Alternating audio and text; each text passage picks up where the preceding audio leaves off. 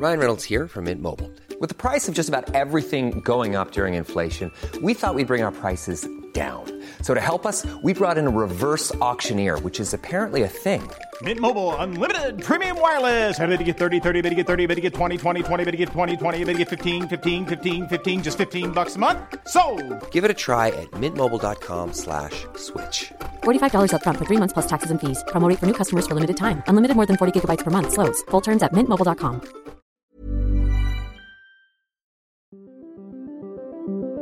Qu'est-ce que j'ai dit à, Elon Musk? Vous voulez venir en Europe? On va avoir des règles et les voilà. Il faut que nous ayons un cloud souverain. La tactique TikTok, opacité, addiction et ombre chinoise.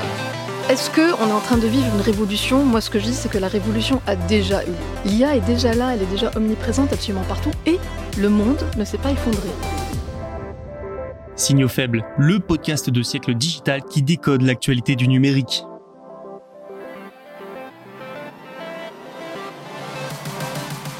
Bonjour à toutes et à tous, bienvenue dans cet épisode de Signaux faibles du mercredi 20 décembre 2023. Voici les 4 actualités dont nous allons parler. Le leader chinois des équipements pour semi-conducteurs va lancer une machine de fabrication de puces de 28 nanomètres et c'est une vraie percée. Aux États-Unis, des startups lancent des puces géantes, nous verrons quel intérêt ça revêt. E-commerce ensuite avec l'IA de gestion des avis sur Amazon qui connaîtrait quelques problèmes impactant les ventes. Et enfin, Volkswagen, Audi et Porsche vont passer à la norme de recharge Tesla, nous ferons le point. Un programme assez chargé que voilà, je vous laisse donc tout de suite avec la première actualité. Bonne écoute. Connaissez-vous Shanghai Microelectronics Equipment Group? Ce champion chinois, souvent appelé SMEE, E, a réalisé une véritable percée technologique pour la Chine dans le secteur des équipements de fabrication de semi-conducteurs. Une percée qui permettrait à la Chine de surmonter encore un peu plus les sanctions américaines. Concrètement, cette société a développé une machine de lithographie pouvant fabriquer des puces de 28 nanomètres, selon un poste du groupe Zhangjiang sur WeChat mardi. C'est la société mère du quatrième actionnaire de la SMEE. Ce message a rapidement été modifié et les informations sur une gravure de 28 nanomètres ont été supprimées. On ne sait donc pas si la machine est déjà au point ni quand elle sera lancée. Alors vous me direz, d'accord, 28 nanomètres, c'est bien, mais ce n'est rien comparé à ce que font déjà les autres pays et les autres entreprises qui en sont à du 7 et à du 5 nanomètres. Mais comme je suis sympa, je vous explique tout de suite pourquoi c'est une véritable avancée technologique pour la Chine. Le 1er août, le média d'État chinois Securities Daily a évoqué le lancement d'ici la fin de l'année d'une machine de lithographie à 28 nanomètres par une société chinoise. Machine indispensable pour produire des semi-conducteurs. Cette information a failli être confirmée donc avec le message évoqué par Bloomberg dont nous venons de parler, ce qui ferait de cet appareil la première machine DUV chinoise capable d'atteindre les 28 nanomètres. Et ce serait un véritable pied de nez à Washington. La Chine et ses entreprises sont en effet sous sanctions américaines, essentiellement des restrictions à l'exportation de puces et de machines avancées pour en fabriquer. ASML et Tokyo Electron, leaders des machines de fabrication de puces, ne peuvent donc plus envoyer leurs meilleures machines en Chine.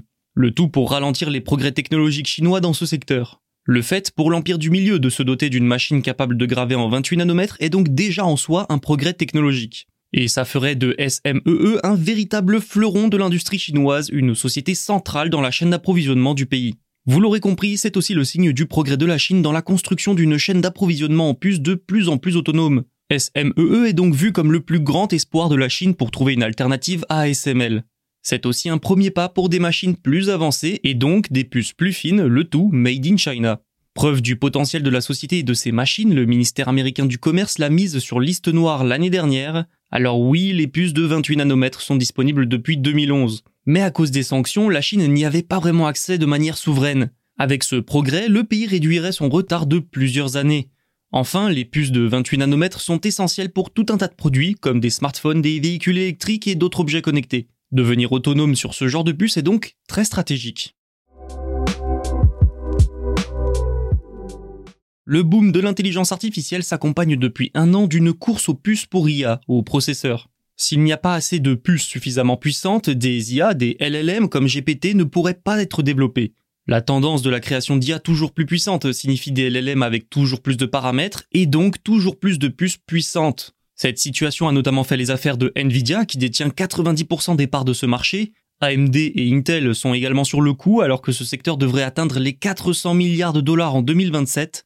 Face à cette course, des startups innovent, notamment avec des puces géantes. Cerebras, par exemple, une start-up américaine, elle a développé un produit complet pour permettre à ses clients d'effectuer les calculs nécessaires pour faire tourner des modèles d'IA assez lourds. Son produit fait donc 66 cm de haut. C'est juste énorme pour une puce. Cette taille lui permet aussi, selon la société bien sûr, de réguler sa température et donc de ne pas surchauffer.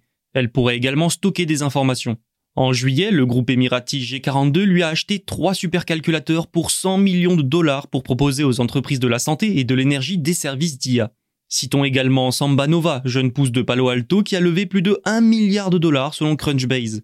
Elle a développé une puce, la SN40L, spécialisée dans les très grands modèles de langage. Son GPU permettrait selon elle de faire tourner des modèles ayant jusqu'à 5000 milliards de paramètres, c'est deux fois plus que les LLM d'OpenAI qui dominent le secteur comme GPT. Selon la startup, réduire le nombre de semi-conducteurs pour effectuer ces calculs permet de diviser la quantité d'énergie nécessaire par 30. Une bonne nouvelle écologique donc, mais aussi économique, parce que ça fait des coûts en moins. Ainsi, Sambanova affirme que sa puce convient particulièrement aux entreprises qui font tourner les modèles d'IA sur leur propre serveur, vu que ça leur coûte moins cher. Ce qui leur permet de ne pas passer par un cloud et d'être dépendantes d'une grande entreprise comme Microsoft. Vous l'entendez, au-delà d'une simple augmentation de la concurrence, le marché des puces pour IA devrait surtout connaître des innovations pour réduire les coûts énergétiques et économiques tout en augmentant les performances. C'est même sans doute là son principal enjeu technologique. l'intelligence artificielle d'Amazon connaît quelques problèmes. Depuis le mois d'août, Amazon utilise une intelligence artificielle sur sa plateforme de e-commerce. Cette IA doit rassembler des millions d'avis de produits et en faire des résumés pour permettre aux acheteurs de mieux s'y retrouver lorsqu'ils veulent consulter les avis clients sur un produit avant de l'acheter. Et donc, je le disais, il y a quelques problèmes. Comme l'explique Bloomberg, certains résumés donnent une description fausse d'un produit. Parfois, ils exagèrent les commentaires négatifs. Des dérives qui risquent d'impacter le client, mais aussi et surtout le commerçant qui peut voir ses ventes baisser si les avis négatifs sont prédominants. Pire, selon les informations de certains commerçants relayés par Bloomberg, le timing est très mais alors vraiment très mauvais. Et oui, cette fonctionnalité a été déployée juste avant la période des achats de fêtes de fin d'année, cruciale pour les commerçants. Une mauvaise nouvelle dans une période économique déjà bien difficile avec l'inflation. Apparemment, sur certains produits, le résumé ne correspond pas aux notes données et au nombre d'avis négatifs.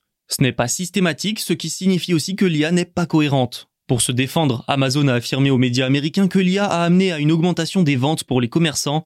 Le géant américain affirme aussi avoir eu très peu de retours négatifs et vouloir continuer d'améliorer la technologie. Selon lui, en 2022, 150 millions de clients Amazon ont laissé 1,5 milliard d'avis, ce qui montre la puissance et l'importance des avis et de leurs résumés dans le parcours d'achat. Alors bon, c'est le début, donc il est certain que cette IA devrait s'améliorer avec le temps. Cela passera peut-être aussi par plus de transparence sur le fonctionnement de l'algorithme, une demande de nombreux commerçants. Le groupe Volkswagen a annoncé l'adoption de la norme de recharge nord-américaine NACS, la norme de Tesla. C'est donc Volkswagen, mais aussi Audi et Porsche qui vont la prendre en charge. Ces constructeurs font partie des derniers à y passer. Norme qui est donc celle des chargeurs Tesla, je l'ai dit. C'est devenu la prise par défaut des véhicules électriques aux États-Unis les futurs véhicules électriques du groupe allemand bénéficieront donc du chargeur NAX dès 2025. C'est une victoire de plus pour Tesla qui voit sa technologie s'imposer partout dans le monde comme la norme par défaut, d'autant plus que Volkswagen a longtemps fait de la résistance avec son propre réseau de recharge outre-Atlantique, Electrify America. Mais ce réseau a récemment annoncé son intention d'adopter la norme NAX. Ce n'est donc pas très étonnant que le constructeur lui-même l'annonce aujourd'hui. En 2022, Tesla a annoncé l'ouverture progressive de son réseau. Depuis, les constructeurs se précipitent de plus en plus pour intégrer cette norme.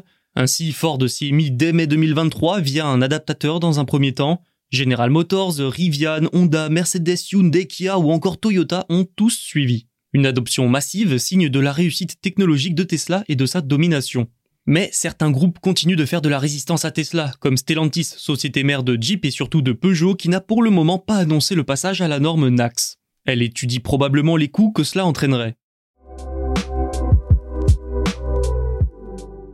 C'est tout pour aujourd'hui, merci d'être toujours plus nombreux à écouter Signaux Faibles. N'oubliez pas de vous abonner pour ne rien manquer, tous nos podcasts sont disponibles sur siècledigital.fr et les plateformes de streaming. À demain.